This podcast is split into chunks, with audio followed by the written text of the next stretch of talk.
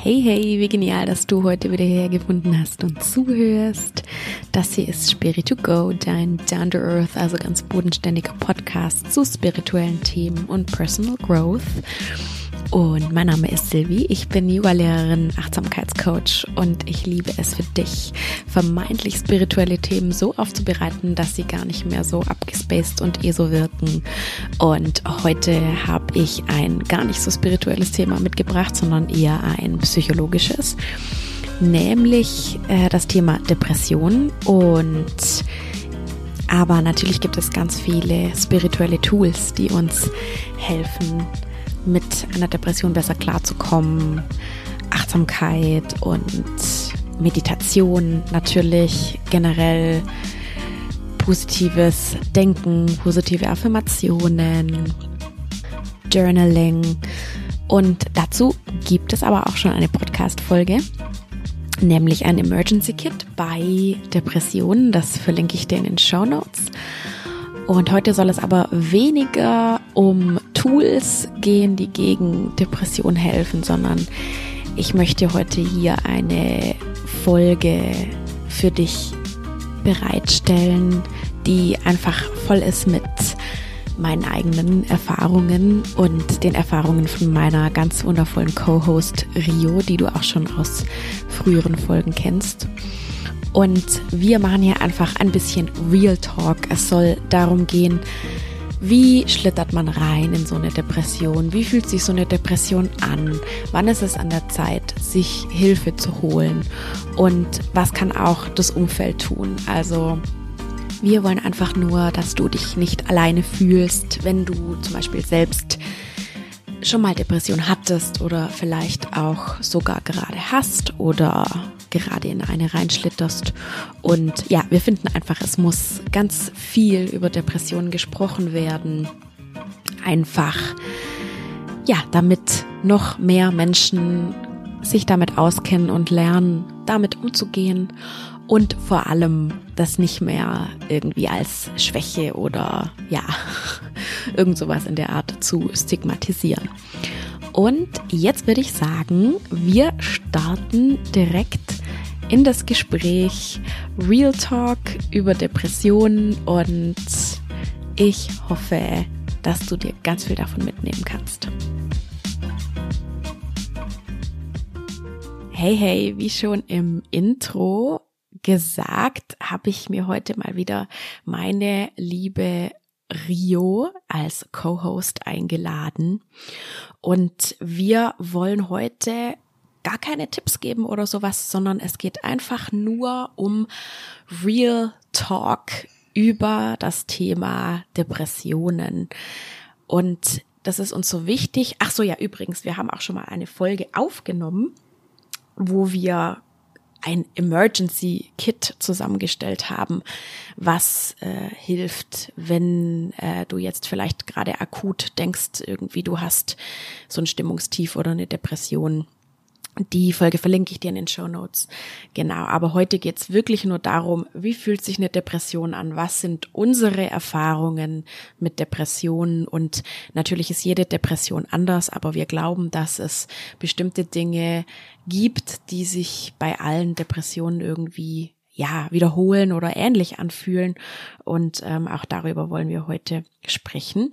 Und wir finden das so unheimlich wichtig, weil es, äh, man könnte eigentlich denken, ne, Depression ist ja so Volkskrankheit schon geworden und ähm, jeder äh, redet irgendwie drüber, aber trotzdem, also ich beobachte das zumindest bei mir selber immer, selbst äh, bei mir, die ich mich sehr, sehr viel mit, mit, mit Psychologie auch und äh, natürlich auch, ähm, ja, Spiritualität, ähm, deswegen ja Spirit to Go, auseinandersetze selbst ich habe irgendwie da noch so ein Stigma im Kopf, ne? Also Depression ist irgendwie ein Zeichen dafür, dass man so schwach ist und man will es nicht so richtig zugeben, dass man jetzt irgendwie in einer Depression steckt und vor allem, also was bei mir richtig krass ist, ich denke mir dann immer, oh nein, das kannst du doch deinem Umfeld nicht antun. Also jetzt so ein, ich sag immer, ich sag immer zu ähm, zu Jonathan, zu meinem Mann, oh Gott, ich will nicht, dass du hier mit so einem Trauerklos irgendwie leben musst.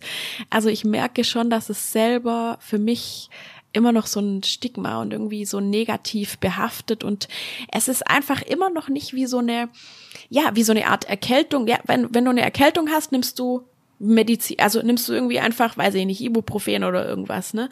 Und äh, aber bei einer Depression ist es trotzdem immer noch, man, man, man gesteht sich das nicht zu, dass man das einfach hat. Oder ich, wie, wie geht's dir, Dario? Ja, total. Also erstmal hallo everybody. Ähm, ich freue mich total wieder hier zu sein. Und um direkt auf deine Frage einzugehen, mir geht's da ganz ähnlich.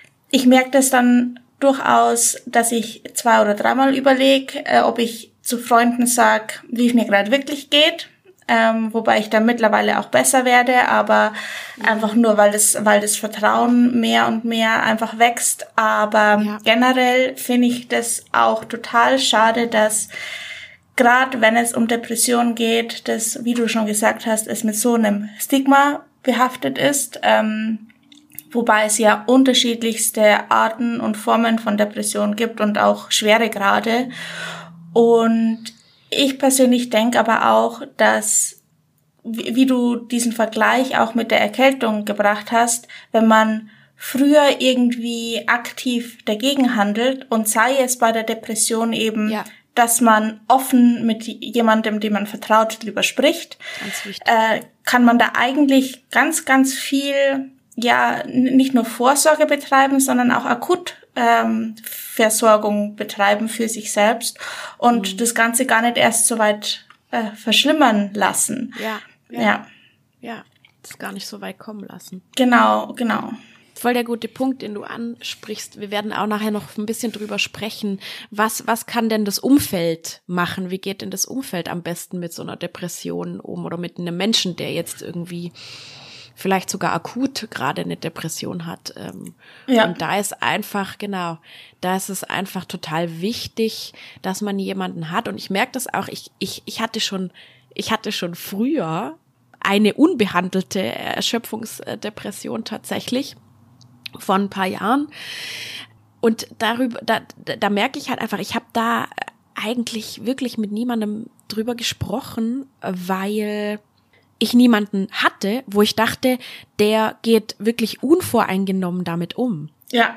Also das ist auch ganz wichtig, da, ja. da irgendwie jetzt, dass das Gegenüber, ja, wie du sagst, dass man natürlich dieses totale Vertrauen in das Gegenüber setzen kann, aber dass man auch eben weiß, das Gegenüber denkt sich jetzt nicht, oh, äh, oh nein, ich muss den jetzt äh, wie ein rohes Ei behandeln oder oh Gott, äh, der ist jetzt, der, der, der ist ja total schwach und ähm, ja. so. Das Schlimmste, was ja passieren kann tatsächlich, ist das. ich glaube, das war früher ganz oft der Fall. Also in, in meiner Familie gab es auch äh, Depressionen und tatsächlich wurde früher da so drauf reagiert von wegen so, ja, jetzt stell dich doch nicht so an. Mhm, also ich glaube, mhm. das ist das Schlimmste ungefähr, oder was? Total, total. und ich glaube, da, deshalb, deshalb ist es auch so wichtig, ähm, leider so arg wichtig, gerade ähm, beim Thema Depression, immer Selbstschutz und Fremdschutz im Endeffekt zu betreiben. Also ich denke mhm. mir immer ganz viel, okay, ich, ich würde mich jetzt gern mitteilen, aber was sind die möglichen negativen Konsequenzen daraus? Mhm. Es sei es eben, dass jemand so dermaßen unangemessen reagiert oder ähm, ja, dass ich dann nur noch wie ein rohes Ei behandelt werde, mhm, was, mhm. was ich nicht möchte. Ja, und genau. gleichzeitig spielt für mich auch ganz viel dieser Fremdschutz auch mit rein. Also zum, teilweise hat man das Problem, dass es dem Gegenüber gerade auch nicht so gut geht. Dann will man mhm. diese Belastung nicht auch noch erhöhen. Oder man, ja, man, man, man will nicht, dass sich die andere Person zu sehr sorgt, weil man hat vielleicht sehr dunkle Gedanken, weiß aber genau, es wird nichts Schlimmes passieren. Mhm. Aber wenn ich, wenn ich meine dunklen Gedanken in der Form mitteile, dann wie soll denn mein Gegenüber wissen, dass an sich das jetzt einfach nur mal raus muss? Ja. So. Ja. Ja, der andere ist ja nicht in deinem Kopf. Genau. genau. Er weiß jetzt nicht, und wenn, wenn er oder sie selber nicht so viel Erfahrung mit Depressionen hat, dann ist es für ihn vielleicht ein ganz krasses Warnsignal. Oh nein, ich muss irgendwas tun, ja. Genau, mhm. genau, genau. Und deshalb finde ich es umso wichtiger, dass, dass eigentlich die breitere Gesellschaft noch ein bisschen mehr über Depression versteht, weiß und versteht, mhm. weil mhm. es ist eben eine Volkskrankheit. Es, ja. es ist so dermaßen verbreitet und ich glaube, gerade auch die, die etwas milderen Formen werden oft übersehen und ja. deshalb ist es umso wichtiger, dass eigentlich wirklich, ja, eigentlich jeder ungefähr weiß, was eine Depression ist. Ja. Ich, ich habe äh, mir gerade so ein Buch ausgeliehen aus der Bücherei. Das heißt die versteckte äh, Depression. Mhm. Also äh, die nennen die nennen das auf Englisch immer PhD, perfectly perfectly hidden depression. das ist ganz it. lustig. Ja, yeah, ich habe ein PhD. Das muss ich mir merken. Ja, genau. Und äh, da geht es eben darum, wie du gerade sagst, das, äh, das wird passiert ganz oft jahrelang unentdeckt. Und äh, in diesem Buch geht es eben, also das sind meistens Menschen, die ganz perfektionistisch sind, ganz hohe Ansprüche an sich selber stellen und ja, so, so ist ein niedriges Selbstwertgefühl haben und die können natürlich sich selber gegenüber und anderen, ja, durch diesen Perfektionismus ganz schlecht überhaupt zugeben und, und sich mhm. eingestehen, dass sie da überhaupt eine Depression haben. Das ja. ist natürlich ganz gefährlich. Ja. Also ähm, von daher auch da und, und, und gerade solche Bücher, ich finde es das super, dass es eben solche Bücher gibt, weil die liest und denkst so, boah, fuck, hey, ich glaube, vielleicht habe ich sowas. absolut, ja. absolut. Und ich, ich kann mir das auch gut vorstellen. Also was mir da sofort in den Sinn kommt, sind diese typischen Ausgleichsbewegungen. Wenn man sich zum Beispiel irgendwie einen Muskel gezerrt hat, dann mhm. belastet man irgendwie andere Muskeln umso mehr und, ähm, und bleibt trotzdem funktionsfähig. Aber ungefähr so ist es in, in dem Fall ja auch. Also man hat mhm. eine Depression und man wird dann aber umso perfektionistischer oder umso strebsamer ja. und, und gleicht das alles aus. Ja. ja und die und diese negativen Gefühle bleiben aber und und und, und werden einfach nicht angeschaut und genau. wahrgenommen überhaupt und ähm, ja und weißt du, dass es total genial ist, was wir hier machen, weil also die Frau in diesem Buch sagt auch, dass wirklich also gerade für diese versteckte Depression ein ganz ganz großer wichtiger Punkt als ersten Schritt, ähm, äh, den man als ersten Schritt wirklich machen sollte, Achtsamkeit ist. Yay! Also ja, dass man wirklich schaut, hey, was habe ich denn da eigentlich für Gefühle? Mhm. Also weil weil weil bei dieser bei dieser PhD lässt man das gar nicht man, man, man schaut sich das ja gar nicht an, man lässt diese Gefühle ja gar nicht zu und wirklich ja. da mal hinzuschauen und zu schauen, hey, boah, fuck, mir geht's auch einfach gerade scheiße. So.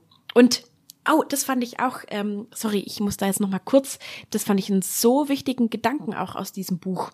Unbedingt. Ähm, Das, da, da bin ich drüber gestolpert erstmal, als ich das, äh, als ich das gelesen habe. Aber es war ein sehr wichtiger Gedanke. Und zwar ganz typisch für diese, für diese PhD ist auch, dass man dann, dass man so einen großen Fokus auf Dankbarkeit legt.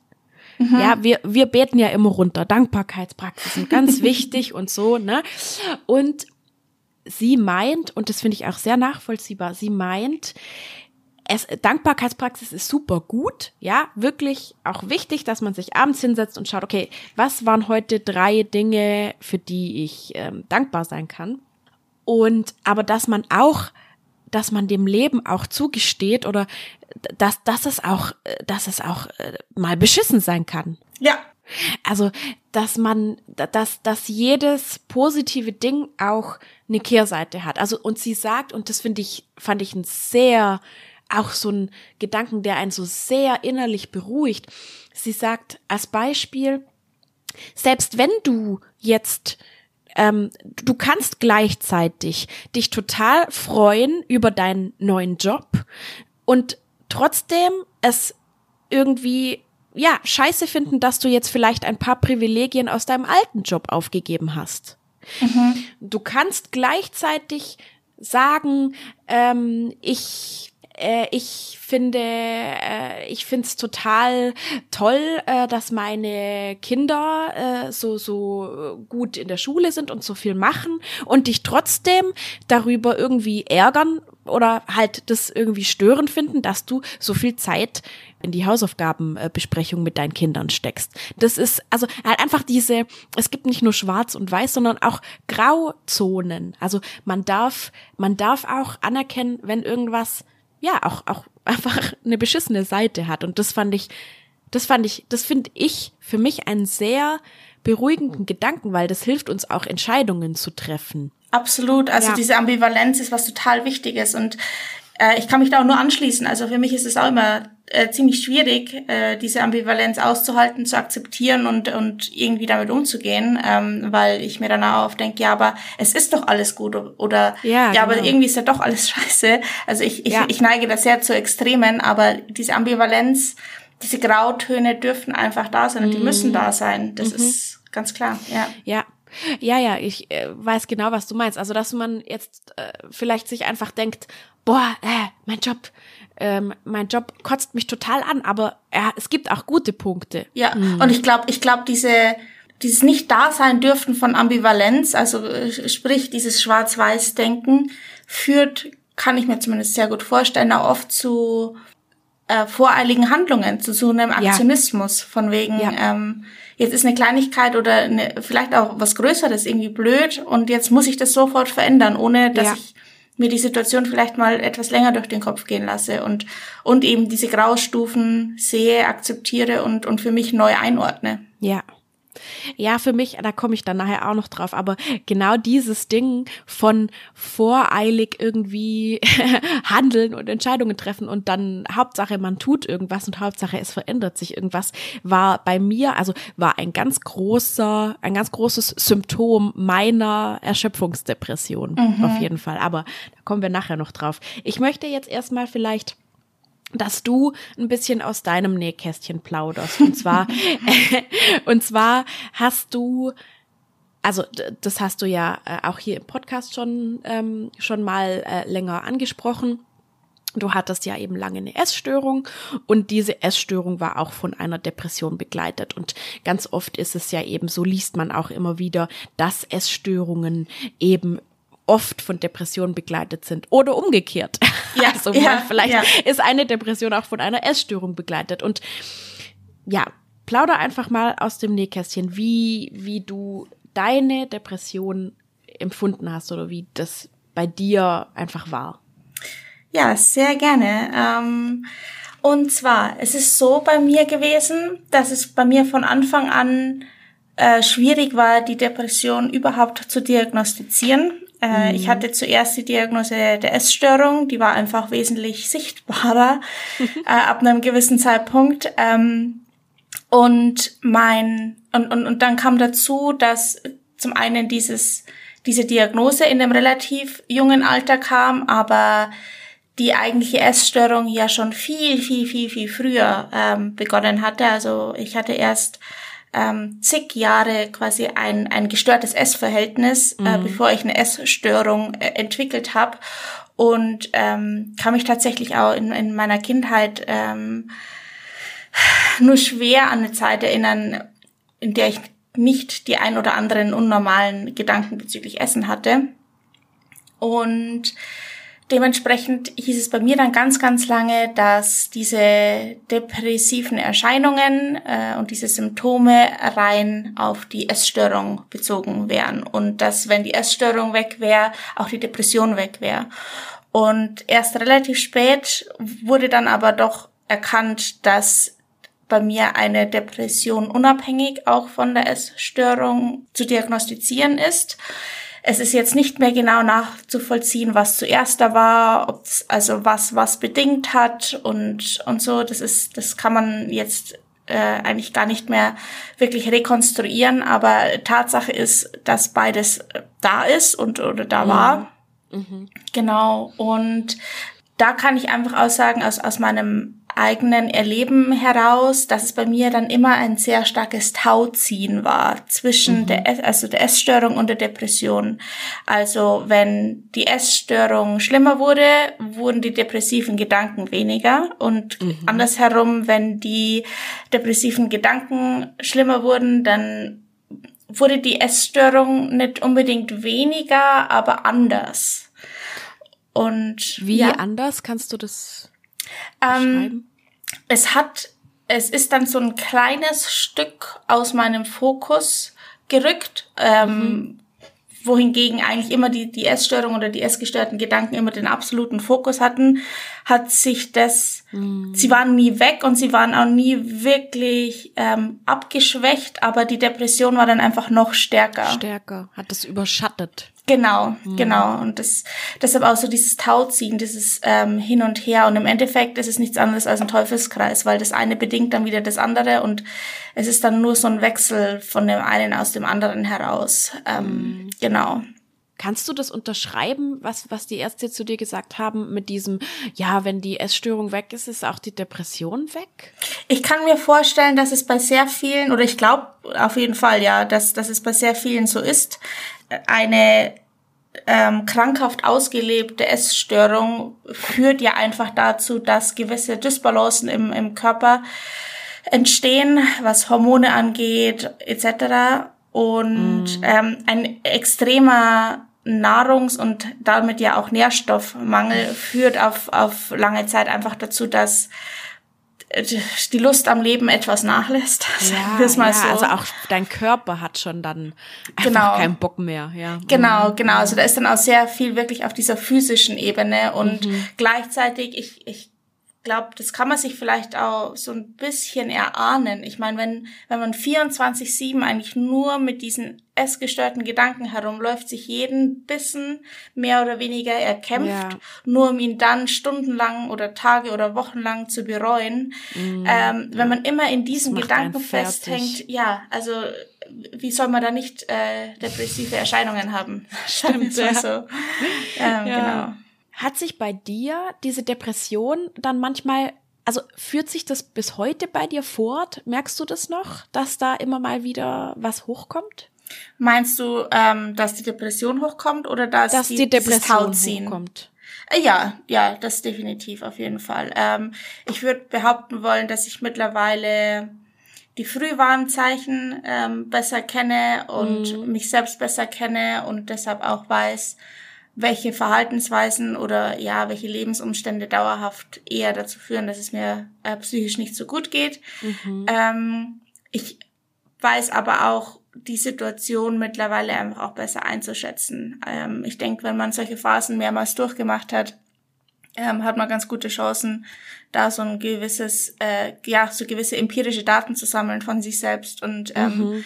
also ich kann mich mittlerweile wesentlich besser damit über Wasser halten, dass ich weiß, dass es wieder anders wird, dass ich weiß, dass ich nicht in blinden Aktionismus verfallen muss, um irgendwas zu ändern, mhm. weil es einfach die Chemie in meinem Kopf gerade nicht ganz stimmt. Sagen wir es mal ja, so. Ja, das ist ein ganz guter, ganz wichtiger Punkt. Das hatten wir ja auch schon in unserem Vorgespräch ja besprochen, ja. dass es einfach so wichtig ist zu wissen oder sich vielleicht auch so ein Stück weit daran festzuhalten, hey, ich weiß, mein Normalzustand ist eigentlich anders. Ja. Also es geht auch anders. Eigentlich bin ich ein total ausgeglichener und, und, und fröhlicher Mensch und, und ja, also ich kann Freude empfinden, ich kann Glück und Liebe empfinden und ja.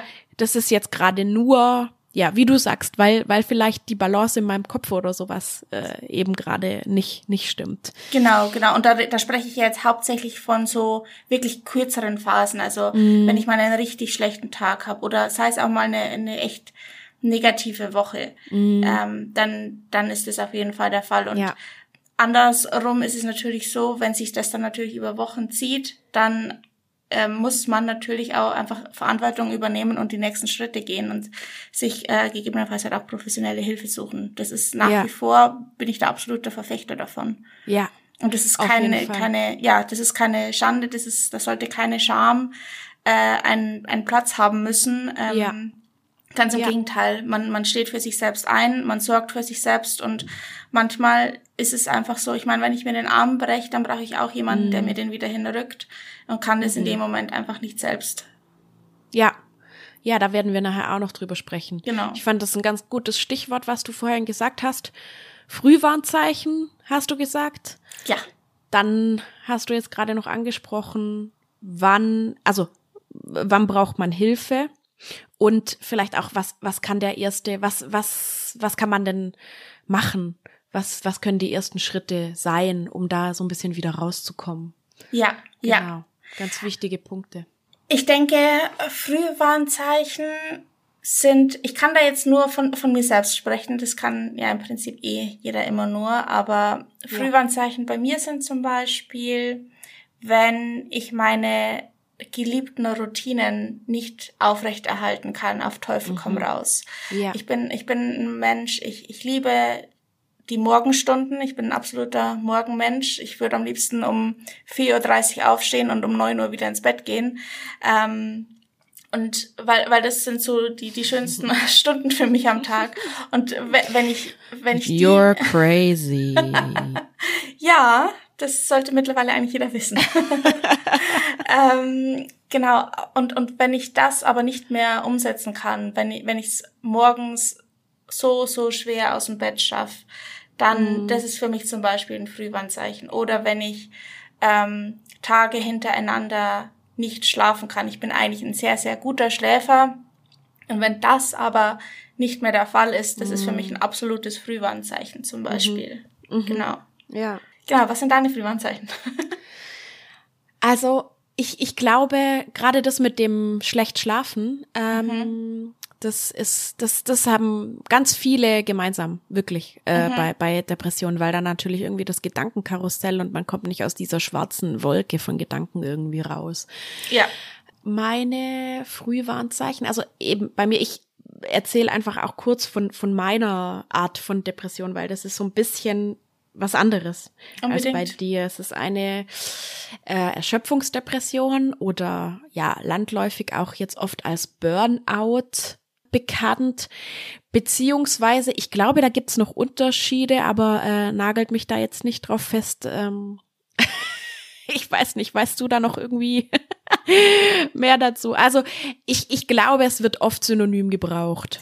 Ich glaube, im Volksmund wird es auf jeden Fall oft synonym gebraucht. Ähm, meines Wissens gibt es auf jeden Fall schon nochmal ähm, Unterschiede. Ja. Also mehr oder weniger ist der Burnout die absolute Extremform der Erschöpfungsdepression. Ja. Ich glaube, eine, ja. eine Erschöpfungsdepression kann man je nach Schweregrad relativ lange durchziehen, auch wenn's, wenn man es nicht sollte. Aber mm. ich glaube, die, die Möglichkeit besteht. Aber wenn man in einem Burnout ist, dann, dann kann der Wille noch so groß sein, da geht mm, nichts gar mehr. Gar nichts mehr, ja, genau. Ja. ja, dann ist man echt so ausgebrannt, wie das genau. schon sagt. Genau. Genau, also was ich weiß, ist, dass es, äh, es gibt Erschöpfungssymptome. Das wäre dann quasi so die Vorstufe, die dann in einer Erschöpfungsdepression münden. Und die mündet dann wahrscheinlich irgendwann in einem Burnout. Genau. Ähm, ja. Also das, äh, das ist so meine, meine wiederkehrende Form der Depression. Und naja, die kommt pf, letztlich einfach daher, dass man sich zu viel aufhalst und auch, denke ich, von diesem, ja, von einem gewissen Perfektionismus also man, man legt ganz hohe Maßstäbe an sich selber an, man will immer alles schaffen, man kann schwer loslassen von, von To-Dos. Und was ich jetzt eben aber auch wieder gemerkt habe, meine Erschöpfungsdepressionen kommen ganz oft von, also äh, haben immer viel mit meinem Job zu tun. Also, aber vor allem, also gar nicht so viel mit Workload, sondern tatsächlich mit wenn ich, wenn ich meinen, wenn, wenn ich meinen Job irgendwie, wenn ich mich nicht mehr wohlfühle in meinem Job, also wenn ich, wenn ich quasi gegen meine, gegen mein Inneres, gegen meine Intuition arbeite. Ja, ja. Ja. Das kann ich mir total gut mhm. vorstellen. Ähm, ja. ja. Also, dass dann quasi mein Inneres eigentlich sich sträubt jetzt gegen diesen Job. Ja, das war damals, ich hatte erst als Deutsch als Fremdsprachelehrerin hatte ich ähm, schon eine, das war die besagte unbehandelte Erschöpfungsdepression. Und das war halt einfach, ich, ich konnte einfach nicht mehr, das hat mir so viel Energie geraubt weil ich den ganzen Tag vor einer Klasse stehen musste und, und, und Let Me Entertain You machen musste. Und ich konnte das irgendwann nicht mehr. Da habe ich dann auch gemerkt, dass ich eigentlich eine introvertierte Person bin. Also meine Akkus laden sich auf, wenn ich mit mir alleine bin. Same here, same here. Ja, ja absolut, absolut. Ja. Ich kenne es, ich kenne es auch. Also ähm, ich habe jetzt ja doch schon ein paar Arbeitgeber gehabt und bei mir korreliert das durchaus auch zu einem gewissen Grad auf jeden Fall. Also mm. ich, ich finde, ähm, ich bin ja so ein bekanntermaßen so ein kleiner Workaholic. Mm, und ähm, und ich mache das aber auch total gern, weil also an sich, wenn es die richtige Arbeit ist und die richtigen ja. Projekte sind, dann gibt mir das so ja. viel Kraft und dann ähm, da muss man natürlich auch immer auf sich aufpassen und, und trotzdem Pausen Voll. einlegen, ganz klar. Ähm, ich will das gar nicht hier irgendwie verherrlichen, aber ich will damit sagen, ich kann in Projekten und, und bei einer Arbeit, die, die ich mit Herzblut mache und wo mhm. ich, wo ich so ein, wo ich was rausziehen kann, mhm. da, davon kann ich drei bis viermal mehr machen vom mhm. Zeitaufwand, wie eine Arbeit, wo ich dauerhaft entweder ja unzufrieden bin, negatives Feedback, ungerechtfertigt negatives Feedback bekomme ja. oder ja. das Gefühl habe, dauerhaft einfach nur durchhalten zu müssen. Für mich ist mhm. dieses Durchhalten oh, ja. so wahnsinnig anstrengend. Also mhm. ich habe ich hab mir selbst und ich glaube anderen in meinem Leben bewiesen, dass ich auf krankhafte Art und Weise sehr viel durchhalten kann und aushalten kann. Ja, du hast eine sehr starke Disziplin. Ja, das, äh, das durchaus und, und die hat gewisse Vorteile, aber sie verleitet mich doch auch dazu, bei manchen Sachen, manche Sachen zu lange mitzumachen. Ja, genau. Ja. Ja, ja, das sind auch immer äh, zwei ganz wichtige Punkte, die du gerade gesagt hast. Ich glaube, dieses eine, das mit diesem Durchhalten. Ich habe mir irgendwann mal geschworen, mein Leben darf, darf sich doch nicht wie wie wie Durchhalten anfühlen.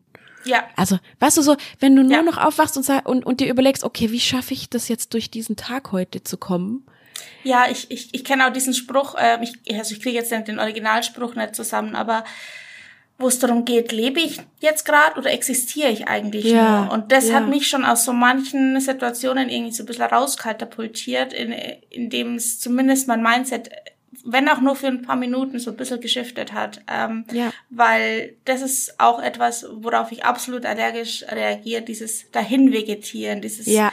nur existieren. Ja. Es gibt manchmal Phasen, da, da ist es so und vielleicht, weil man in einem Job arbeitet, der einem eigentlich nicht äh, gefällt, aber man, man spart quasi das Geld, das man dort verdient, auf eine Traumverwirklichung mhm. oder so. Also es gibt da ja unterschiedliche Konstellationen, aber an sich ähm, habe ich ja eh das Gefühl, dass ich durch meine Diagnosen und die äh, Konsequenzen daraus schon so viel Lebenszeit verloren habe. Mm. Deshalb ist es, reagiere ich da absolut allergisch, allergisch. drauf. Wenn, ja.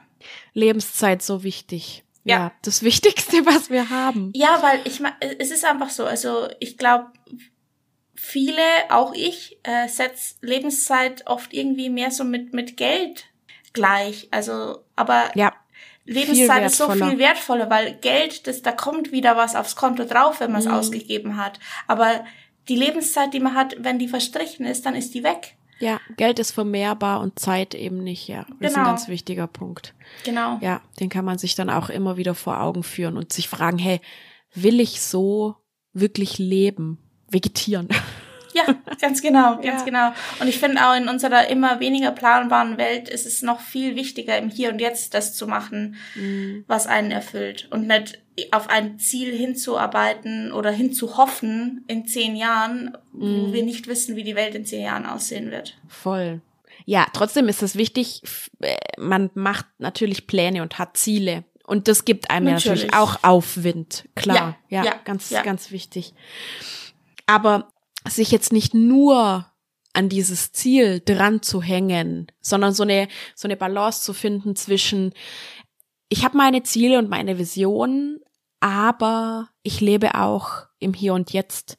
Das ist das, ja, der Jonathan sagt auch immer, ähm, der macht immer so, ich sag immer so Finanzfuchsi-Sachen. Also der beschäftigt sich, beschäftigt sich sehr gerne mit Geld und Finanzen.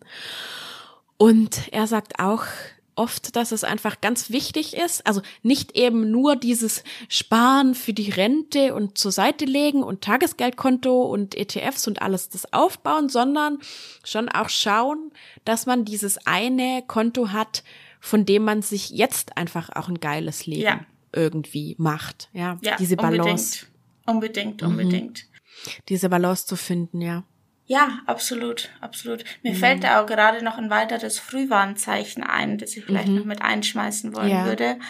Und zwar ist es bei mir zum Beispiel so, wenn sich die, die kleinsten Dinge oder so, so ganz alltägliche Dinge einfach anfühlen, als müsste ich jetzt den Himalaya besteigen. Und gleichzeitig, ja, alles ist und gleichzeitig, ein Berg. Genau, genau. Und gleichzeitig so dieser, dieser Gedanke, ja, ich will ihn ja aber gar nicht besteigen. Also mm. es ist ja so, ich, ich könnte mich dann ja da schon irgendwie durchprügeln, aber ich will ja irgendwie gar nicht. Und das können dann so Sachen sein wie nach der Arbeit nur kurz in den Supermarkt gehen. Mm. Das, das kann, also an, an einem schlechten Tag ist es für mich einfach nicht machbar. Da, kann da, schon zum Zusammenbruch führen ja. unter Umständen, ja. Ja, genau. da, da will ja. ich einfach nur noch heim. ja, ja, ja, ja. Das kenne ich auch das ist bei mir auf jeden Fall auch so ein, so ein Frühwarnzeichen. Genau, genau. Also wenn man, wenn man da einfach noch sensibler wird und noch, mhm. noch dünnhäutiger, ja. Mhm, total.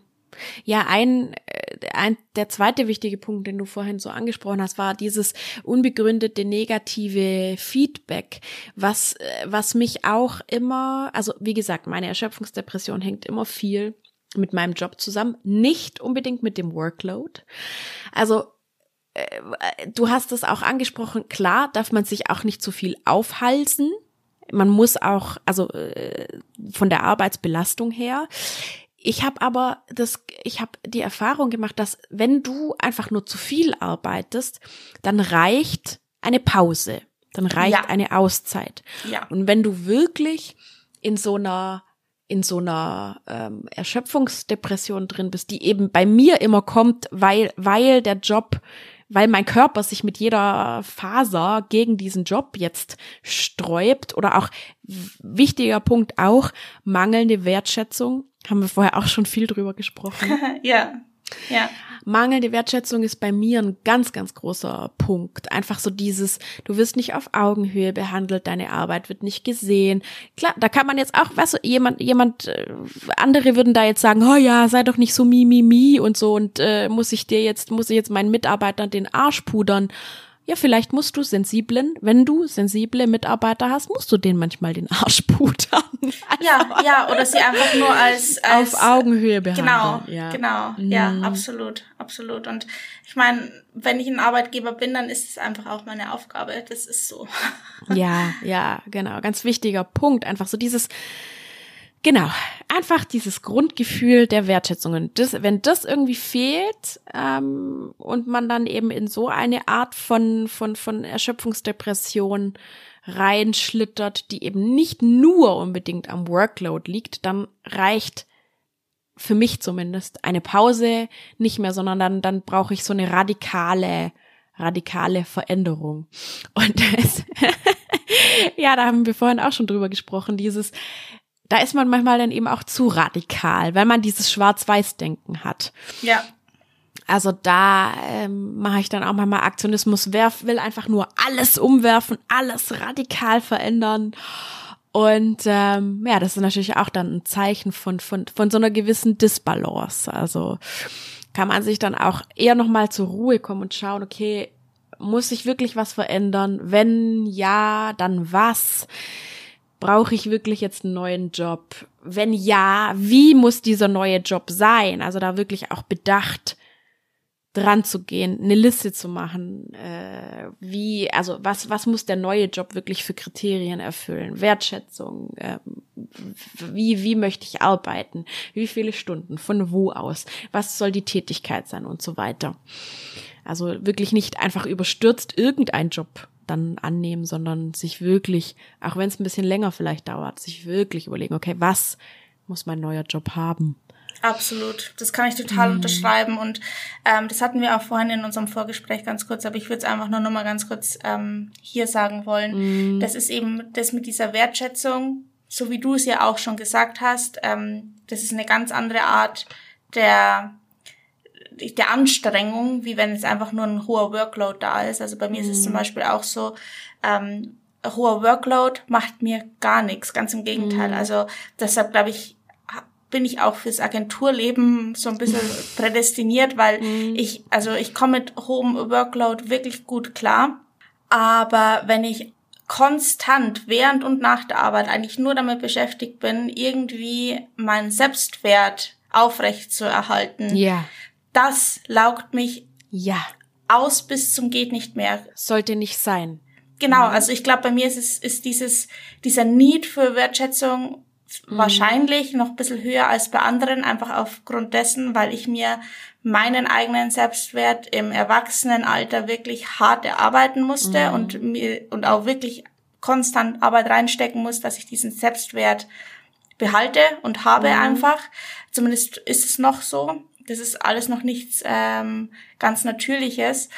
Und umso, umso anstrengender ist es äh, natürlich, wenn, und es muss noch nicht mal irgendwie aktiv, dass, dass jemand mich äh, beleidigt oder keine Ahnung, sondern es sind so die subtilen Sachen, mhm. ähm, die da viel schwerwiegender sind, äh, dieser Interpretationsspielraum. Und ähm, genau, das ist für mich einfach das wesentlich anstrengendere. Du, und weißt du, da, da stelle ich mir auch in letzter Zeit oft die Frage, ist es nicht auch einfach okay? Also, weil ich habe so viel auch über Hochsensibilität gelesen und ähm, ich, ich würde jetzt mich einfach mal ganz weit aus dem Fenster lehnen und sagen, wir beide haben auf jeden Fall schon ähm, Tendenzen. Also es ist ja immer eine Skala, ne? Also äh, wir sind jetzt nicht komplett hochsensibel, vielleicht zumindest was jetzt irgendwie so Hochsensibilität heißt ja auch, dass du bei Reizen und so sehr sensibel bist. Aber ich bin, was, was emotionale Dinge angeht, bin ich auf jeden Fall hochsensibel.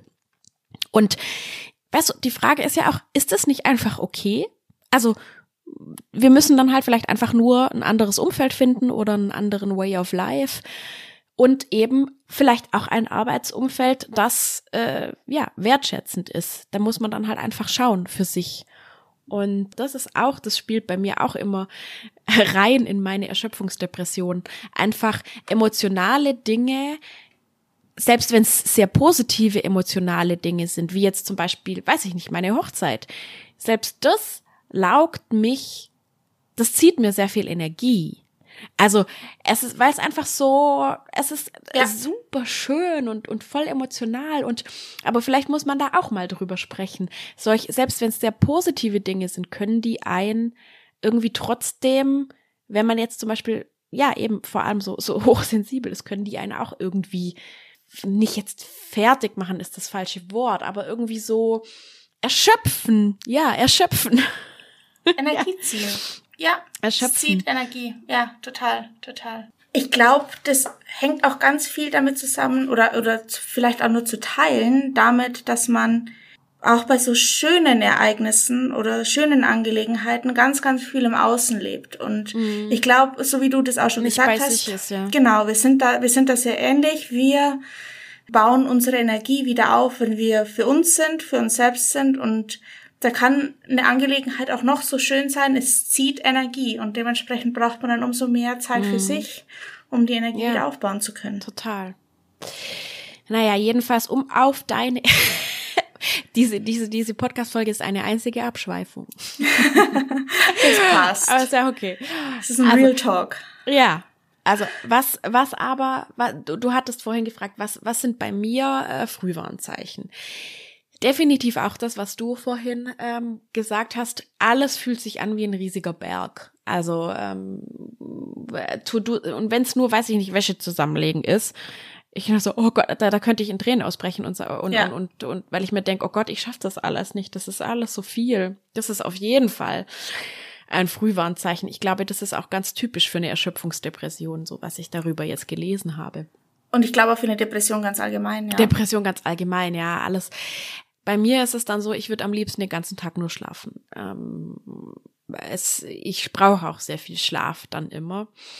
Ich habe aber auch Phasen, wie du jetzt vorhin gesagt hast, in denen ich tatsächlich nicht äh, gut schlafen kann, weil Gedankenkarussell.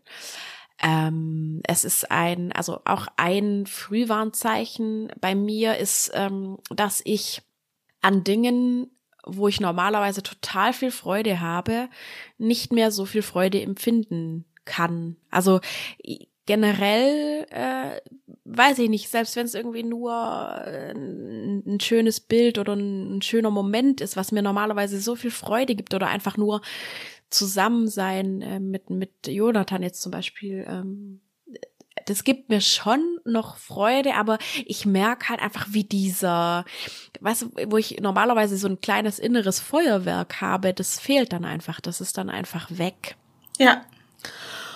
Und das ist auf jeden Fall auch etwas, also da, da, da, da fragt mich auch der, mein Arzt immer danach, ähm, okay, äh, können Sie Freude noch empfinden? Und dann sage ich mir, hm, ja, nicht mehr so. Und dann sagt, okay, äh, ist wahrscheinlich, Sie sind wahrscheinlich dann schon in einer kleinen Depression drin. Und ähm, genau. Total, total. Ich finde, ich, ich finde auch, das ist gerade so ein Punkt, wo man vielleicht auch sagen muss, ja, klar, es ist, es ist schön, wenn man, wenn man Hobbys zum Beispiel auch hat, die einem mhm. Freude geben und die einem irgendwo Kraft geben und die man gerne macht.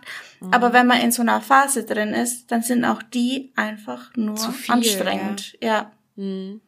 Dann ist einfach, ja, ich, und ich glaube, es ist ganz wichtig, dann erstmal zu sehen, und das ist jetzt vielleicht auch schon ein, ein wichtiger Punkt, um seinen Weg irgendwie wieder da rauszufinden dass man sich zugesteht, ja, ich habe jetzt diese Depression und das ist jetzt gerade die wichtigste Baustelle. Ich muss erst, ich erstmal, erstmal, also, aber ohne, ohne diesen blöden Perfektionismus wieder so, ja, I have to fix this und ich muss es wieder perfekt machen, aber dass man sich einfach zugesteht, hey, das ist jetzt gerade die Baustelle. Daran, daran arbeite ich jetzt und tu eben die Schritte, die nötig sind. Vielleicht ist es eben auch, sich Hilfe zu suchen und so weiter. Aber dass man sagt, die anderen Sachen sind jetzt gerade nicht Phase. Wenn ich mich jetzt hinsetze und versuche zu meditieren, wird das wahrscheinlich nicht funktionieren, weil das jetzt gerade nicht dran ist. Ja. Sondern ich versuche jetzt erstmal, ja, ich versuche jetzt erstmal irgendwie wieder in meine Balance zu kommen. Und vielleicht ist es eben nicht eine Meditation, über die das funktioniert, sondern vielleicht sind es Antidepressiva oder ja. vielleicht ist es eine Gesprächstherapie oder wie auch immer. Und ja. das ist, finde ich, auch einfach ein, wenig Trial and Error. Und dann ist es ja. auch e-, egal, wie lang man das schon hat und wie oft man solche Zyklen irgendwie schon durchlaufen hat. Mhm. Ich merke das bei mir zum Beispiel ähm, ganz krass oft beim Journaling. Also ich bin mhm. eigentlich ein sehr intensiver Journaler. Ich mache das auch wirklich regelmäßig und ich, das ist für mich wirklich sehr, sehr heilsam. Und aber auch wenn ich in, in so einer depressiven Phase bin, dann äh, mache ich natürlich auch das weniger, weil es auch das einfach nur anstrengend ist. Und manchmal tut es mir gut, mich trotzdem dazu zu zwingen und es trotzdem zu tun. Und ich habe danach ein Gefühl der Erleichterung. Und manchmal merke ich aber auch mittendrin, nee, heute einfach nicht. Heute mhm. ist es mhm. einfach wirklich nur anstrengend. Ja. ja, manchmal sind die Dinge, die einem in einer Situation total helfen, in einer anderen Situation, ja, irgendwie einfach nicht dran. So, ja. Genau. Wir hatten jetzt schon ähm, ein paar Mal darüber gesprochen, mit dem sich Hilfe suchen. Und ich finde, es ist so, so wichtig. Es ist so wichtig. Yes. Wenn, also, Frage an dich rausgehauen. Mhm. Wann, wann, wann muss ich mir Hilfe suchen?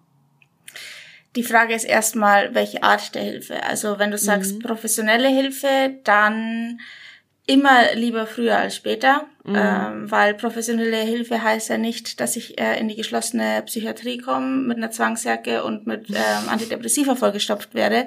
Das ist ja nicht unbedingt darunter zu verstehen, sondern das ja. ist einfach mit jemandem ins Gespräch zu kommen, mhm. der sich damit auskennt und der die Situation vielleicht ein bisschen besser einschätzen kann. Mhm. Und dann vielleicht ja auch äh, die Option der Antidepressiva auf den Tisch legt, die man ja in der Regel oder also immer mit einer geringen Dosis erstmal anfängt, um, um einen Spiegel aufzubauen und dann erhöht man langsam. Und dann kann man eruieren, ist es gerade für mich etwas, das ich möchte oder warum vielleicht auch nicht. Und diese, diese Sachen einfach durchzusprechen. Also ich glaube, Hilfe holen immer lieber früher als später. Mhm. Und wenn mhm. wir jetzt auch abseits von professioneller Hilfe sprechen, gibt es ja auch diverse äh, Möglichkeiten, sich Hilfe ja. zu suchen. Und ja. ähm, das ist zum Beispiel auch etwas, das mir mitunter am, am meisten hilft, aus, aus einer echt blöden Phase rauszukommen. Also das ist für mich unkomplizierter, positiver sozialer Kontakt. Mhm. Etwas, wo schon ein gewisses Grundvertrauen bei, bei mir da ist, äh, ja. dass die andere Person danach auch noch da ist. Äh, mhm. Jemand, der mir grundsätzlich gut tut, und mir keine Energie zieht als Person. Das ist äh, Energiezieher, das ist ja nicht unbedingt immer, weil es eine schlechte Person ist, sondern einfach mir persönlich zieht die andere Person an Energie. Also eben das Gegenteil, ich brauche dann positive soziale Kontakte und ja. Gott sei Dank wirklich, das ist etwas, wo, wofür ich eigentlich am dankbarsten bin, ist, dass ich mittlerweile ein paar Personen in meinem Leben habe, mit denen das geht. Und das sind auch ja. total unterschiedliche Menschen. Ich habe zum Beispiel einen Freund, äh, den ich jetzt auch schon sehr, sehr lange kenne, der selbst ähm, Erfahrungen mit Depressionen hat, auch mit mhm. sehr schweren Depressionen. Mhm. Und bei dem ist es so, ich kann dem gegenüber wirklich den Filter rausnehmen und sagen, mhm. was ich gerade denke, ohne dass er ja. überhaupt nicht weiß, wie er reagieren soll oder komplett in Panik verfällt. Ja sondern der hört sich das an und wir wissen beide, danach geht's mir einfach besser und dann mhm. sieht die Welt schon ganz anders aus. Also mhm. so und sei es nur, weil, weil wir dann zusammen drüber reden können und und ich einfach weiß, der andere weiß wirklich, was ich mhm. gerade empfinde und wo ich ja. gerade durchgehe. Ja. Das das zum einen und ich habe aber auch jemanden, ähm, das ist total witzig, weil das ist so mit, mit der Person kann ich über total tiefgründige Sachen reden mhm. und, und auch die ein oder andere Träne fließen lassen. Und dann, also fünf Minuten später lachen wir zusammen über den banalsten Bullshit. ohne dass es irgendwie gezwungen ist, sondern es ergibt ja. sich dann einfach. Und ähm, das gibt mir dann wirklich, das, das holt mich dann so Schritt für Schritt da wieder raus. Also, ja. und das lässt mich auch in einer echt blöden Phase einfach wieder so ein ja, einen schönen Moment empfinden. Ja, voll schön. Ja, ja. Lachen und Humor sind ja sowieso Total. auch eine super gute Medizin. Ja, ja. Genau, genau. Auch überall. Mhm. Also auch, auch das ist als, als Hilfe zu verstehen, also als, ja. ähm, als Hilfe. Wobei ja. ich da, da ist es mir ganz, ganz wichtig, ähm, deshalb will ich das auch unbedingt sofort loswerden. Ähm, man muss immer schauen, da geht's dann wieder um diese Selbstfürsorge und Fremdfürsorge. Mhm wo steht die andere Person gerade und hat die, die andere Person genau kann die also hat die andere Person gerade die Kapazität mir zuzuhören und und mir diesen Raum zu halten ja ähm, genau ja. das ist und da glaube ich kann man dürfen, auch mal fragen genau genau da dürfen wir auch wirklich einführen und das äh, normalisieren zu fragen mhm. du hey ja. Wie geht's dir gerade wie schaut's bei dir gerade aus kann ich gerade einfach mal reden mhm. so ich, ich finde jetzt, genau, das ist vielleicht nochmal ein guter Zeitpunkt, um diese Frage aufzuwerfen. Was kann das Umfeld machen? Hatten wir ja vorhin schon gesagt. Unvoreingenommenheit, den, den die depressive Person nicht wie ein rohes Ei behandeln. Und was du jetzt auch noch gesagt hast, finde ich auch ganz wichtig, dieses dem anderen, also der depressiven Person auch Glauben schenken. Also wenn die depressive ja. Person sagt, hey, ich habe negative Gedanken, vielleicht sogar suizidale Gedanken, hatte ich wirklich, ich hatte es schon ganz, ganz lang nicht mehr, seit äh, mhm. Anfang 20, mit Anfang 20 hatte ich das mal, aber hatte ich schon wirklich lange nicht mehr.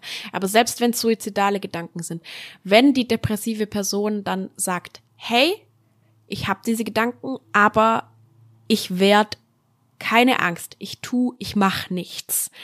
Dann auch erstmal, also erstmal dieser Person Vertrauen, Glauben schenken, weil ich glaube, eine Person, die wirklich suizidal ist, die die sagt die sagt nicht, die sagt nicht ja. im nächsten, im, im nächsten äh, Nebensatz, aber keine Angst, ich mache nix. Ja, die wird, die wird wahrscheinlich im ersten Moment gar nicht erst sagen, dass sie überhaupt mm. soziale, äh, Suizid, soziale Gedanken die, hat, suizidale Gedanken hat.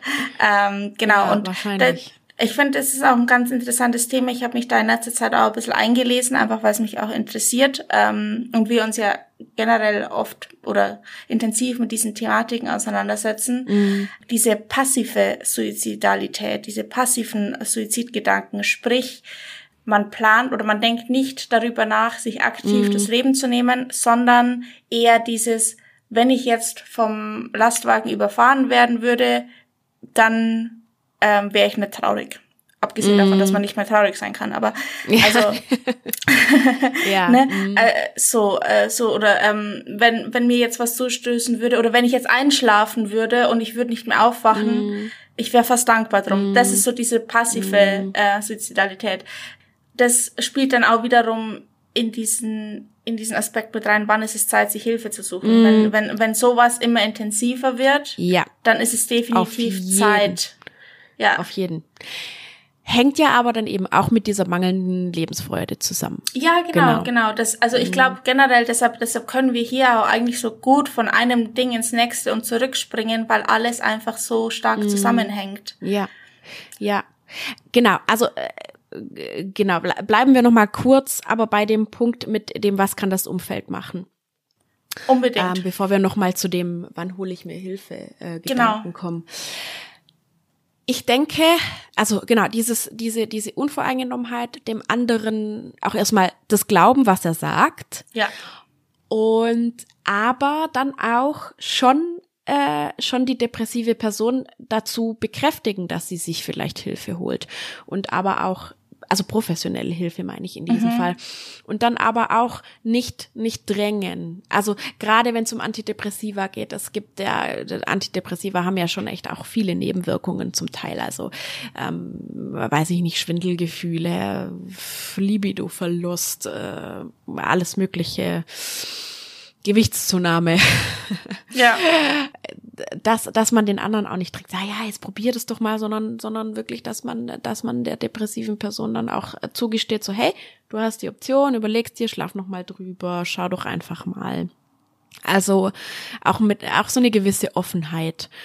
Und ja, und eben nicht stigmatisieren, bitte nicht stigmatisieren. Genau. Ähm, genau. Genau. Und vielleicht auch vorsichtig sein mit die mit solchen Aussagen, ähm, ich mache mir so viele Sorgen um dich. Und also klar, man darf das schon sagen, dass man sich Sorgen macht, aber vielleicht ohne zu emotional zu sein, sondern einfach nüchtern, hey, ich mache mir Sorgen um dich und deswegen ja. lass uns doch da dran arbeiten. Und ohne, ähm, der Jonathan macht das ganz gut. Also er sagt sie, er sagt dann immer, ich mache mir Sorgen um dich, aber er wird nicht so emotional dabei. Also ja. er, er geht dann, wird dann, äh, fällt nicht mit mir in das gleiche Loch noch rein, quasi. Ja, und vor allem sagt er nicht, sagt er nicht einfach nur, hey, ich mache mir Sorgen um dich, äh, mhm. Punkt, sondern er geht den nächsten Schritt und bietet aktiv seine Hilfe an oder, mhm. oder versucht dann zusammen eine Lösung zu finden. Also mhm. ich glaube, weil wenn, wenn nur sowas kommt wie, hey, ich mache mir Sorgen um dich, ähm, mhm. kümmer du dich mal um dich. Also ich, da, da fühle ich mich dann noch beschissener. Ja, ja, ja.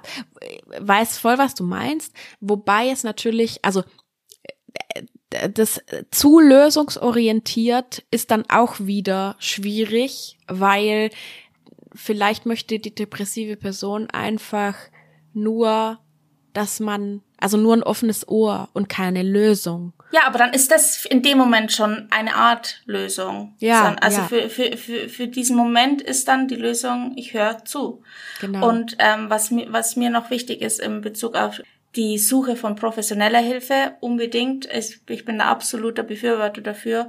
Und wenn es aber darum geht, was das Umfeld machen kann, mhm. dann kann ich nur appellieren, sofern man selber die Kapazität hat, die betroffene Person zu unterstützen zumindest mhm. die Unterstützung ehrlich anzubieten, weil ich glaube, mhm. wenn man das selber nicht schon mal durchgemacht hat, dann kann man sich gar nicht vorstellen, wie anstrengend es ist, äh, in Deutschland oder wahrscheinlich auch in einem Großteil der Welt generell, aber wie anstrengend es ist, professionelle Hilfe wirklich zu mhm. bekommen. Ein Therapieplatz, ja. Mhm. Ja, also und nur weil du einen Therapieplatz hast bei einem Therapeuten, das heißt ja an sich noch nichts. Deshalb gibt es ja. ja auch diese Erstgespräche, auch ob, ob überhaupt die Chemie passt. Das kann alles so langwierig und anstrengend sein. Mm. Vor allem dann natürlich für eine Person, die eigentlich überhaupt keine Kapazität hat fürs, für den normalen Alltag. Ja. Ähm, dementsprechend nicht davor zurückscheuen, der Person dann aktiv einfach mm. Hilfe anzubieten. Das wäre nochmal eine Folge für sich, aber da läuft natürlich auch sehr viel schief äh, ja, mit ja. Äh, in Deutschland, dass man so lang warten muss auf einen Therapieplatz. Und obwohl es eigentlich total akut ist, weißt du, dann kriegst du, äh, kriegst du die Nachricht dann von deinem Hausarzt, der versucht, dich weiter zu überweisen äh, zu einem Psychotherapeuten, gesagt, ja, also vielleicht dann in äh, zwei, drei Monaten und du denkst so, oh Gott, aber mir geht's jetzt total beschissen und ich krieg jetzt mein Leben nicht auf die Reihe. Ja, ich hatte, ich hatte eine ähnliche Situation äh, mhm. zweimal, als ich also vor der Klinik war. Ich meine, ich war mhm. zweimal so dermaßen im Untergewicht, dass, dass es lebensbedrohlich war. Und dann äh, sieht man sich um einen Therapieplatz um, um einen äh, Platz in einem Krankenhaus und dann heißt ja, so drei bis vier Monate und dann können sie kommen. Ja, in Geil. drei bis vier Monaten lebe ich, ich tot. nicht mehr. Aber cool, dann hat sich das Problem halt auch gelöst. Ne? Ja, ja, genau. Aber wie gesagt, das, das wäre jetzt, wir wollen ja. jetzt kein äh, deutsches Gesundheitssystem-Bashing no, no, no. machen. Ähm, ja, das wäre eine Folge für sich. Jedenfalls finde ich noch mal ganz kurz, äh, ist wichtig zu sagen, also äh, eben dieser Punkt, wann, wann weiß ich, dass es wirklich Zeit ist, mir professionelle Hilfe zu suchen für mich war das, also für mich war das sehr intuitiv. Ich habe, ich bin einfach irgendwie eines Abends lag ich heulend im Bett und habe hab zu Jonathan gesagt, ich brauche jetzt Hilfe.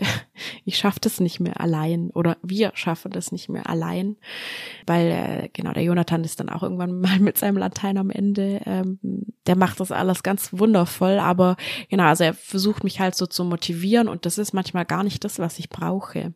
Er ist ja auch, er ist ja auch dein Partner und nicht dein Therapeut. Das genau, eben, so, ja, ja, ja, ja, ganz wichtiger Punkt. Das darf man natürlich auch nicht vermischen. Und auch nicht das von ihm erwarten. Ich kann das ja. auch nicht äh, von ihm erwarten, natürlich.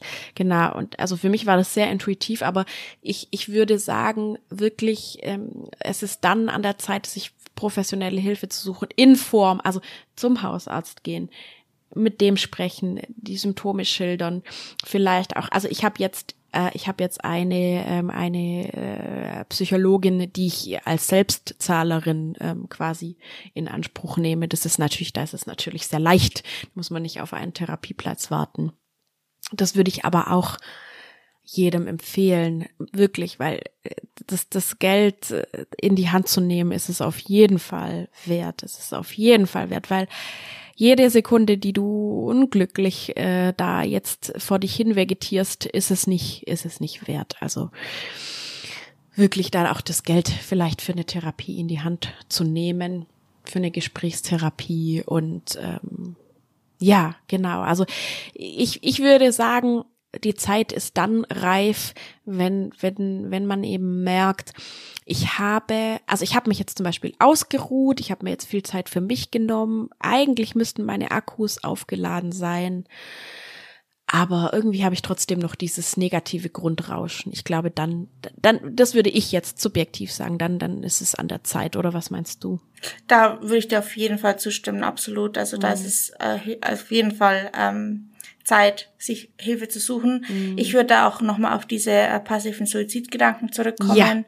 die teilweise sehr subtil sein können, teilweise mhm. sehr explizit sein können. Ähm, und das sind ja dann auch Sachen, die, die einem öfter mal so am Tag dann durch den Kopf gehen. Und wenn das aber intensiver wird, stärker wird, dann auf jeden Fall Hilfe mm, suchen, weil ja. auch passive Gedanken können irgendwann zu aktiven Suizidgedanken werden und ja. Äh, man muss es nicht so weit kommen lassen und man muss auch mm. nicht äh, mit passiven Suizidgedanken in der Welt herumlaufen. Also es geht Nein. dann ja, es geht dann gar nicht unbedingt nur darum, dass man verhindert, dass irgendwann mal was Schlimmes passiert, sondern da geht es ja dann auch darum, du lebst nur einmal, ähm, hol ja. dir die Lebensqualität zurück und ja.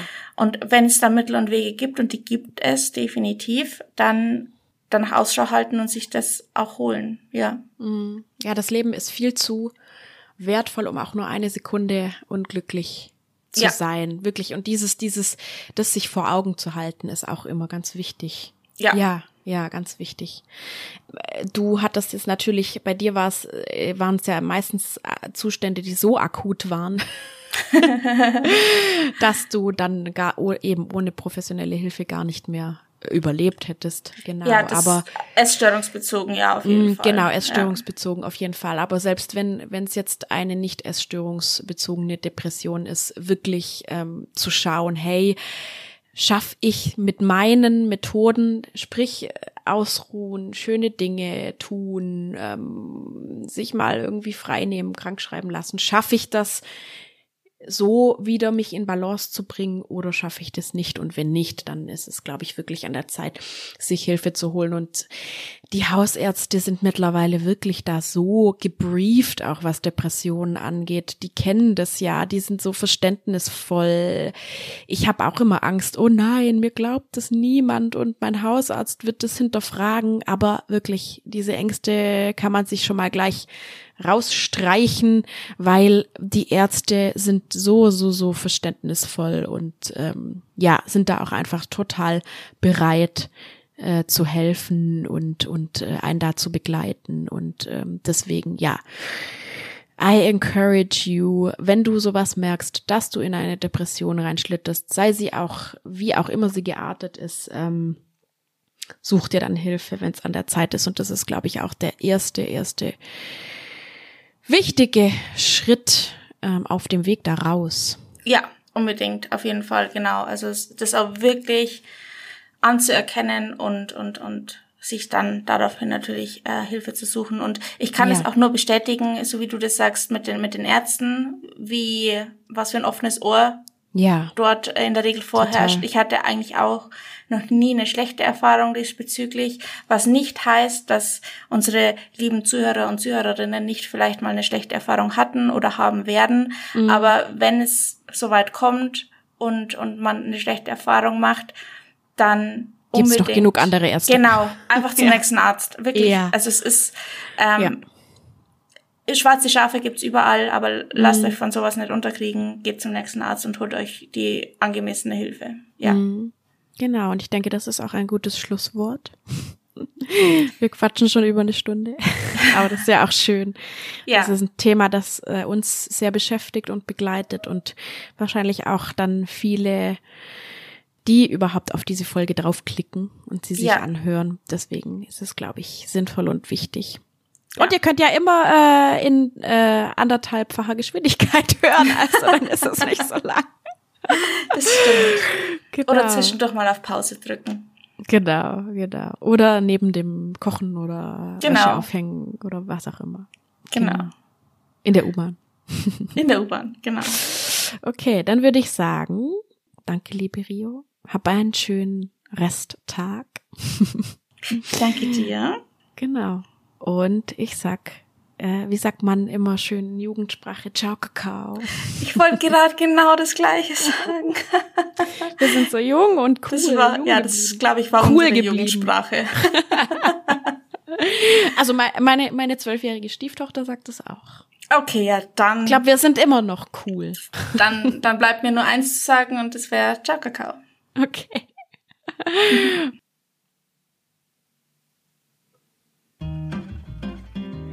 Wie immer hoffe ich, dass du dir was mitnehmen konntest von diesem Gespräch und dass es dir hilft vielleicht auch, wenn du schon Erfahrungen mit Depressionen hast oder ja, vielleicht sogar gerade welche machst. Und wenn dir generell das gefällt, was wir hier machen, dann lass uns doch gerne ein Like oder ein Abo da auf Apple Podcasts oder Spotify oder wo auch immer du diesen Podcast hörst. Wenn du weitere Fragen hast zum Thema Depressionen oder da irgendwie gerne mal mit jemandem drüber reden möchtest, dann schreib uns gerne auf Instagram. Mein Instagram ist Coaching und Rios Instagram ist orioginal. Das verlinke ich dir auch in den Show Notes. Und ansonsten bleibt mir nur noch dir alles Liebe zu wünschen und dass du wenn du jetzt von Depression betroffen bist, dass du ganz schnell heilst. Und ja, denk dran, immer schön easy und geerdet bleiben. Deine Sylvie.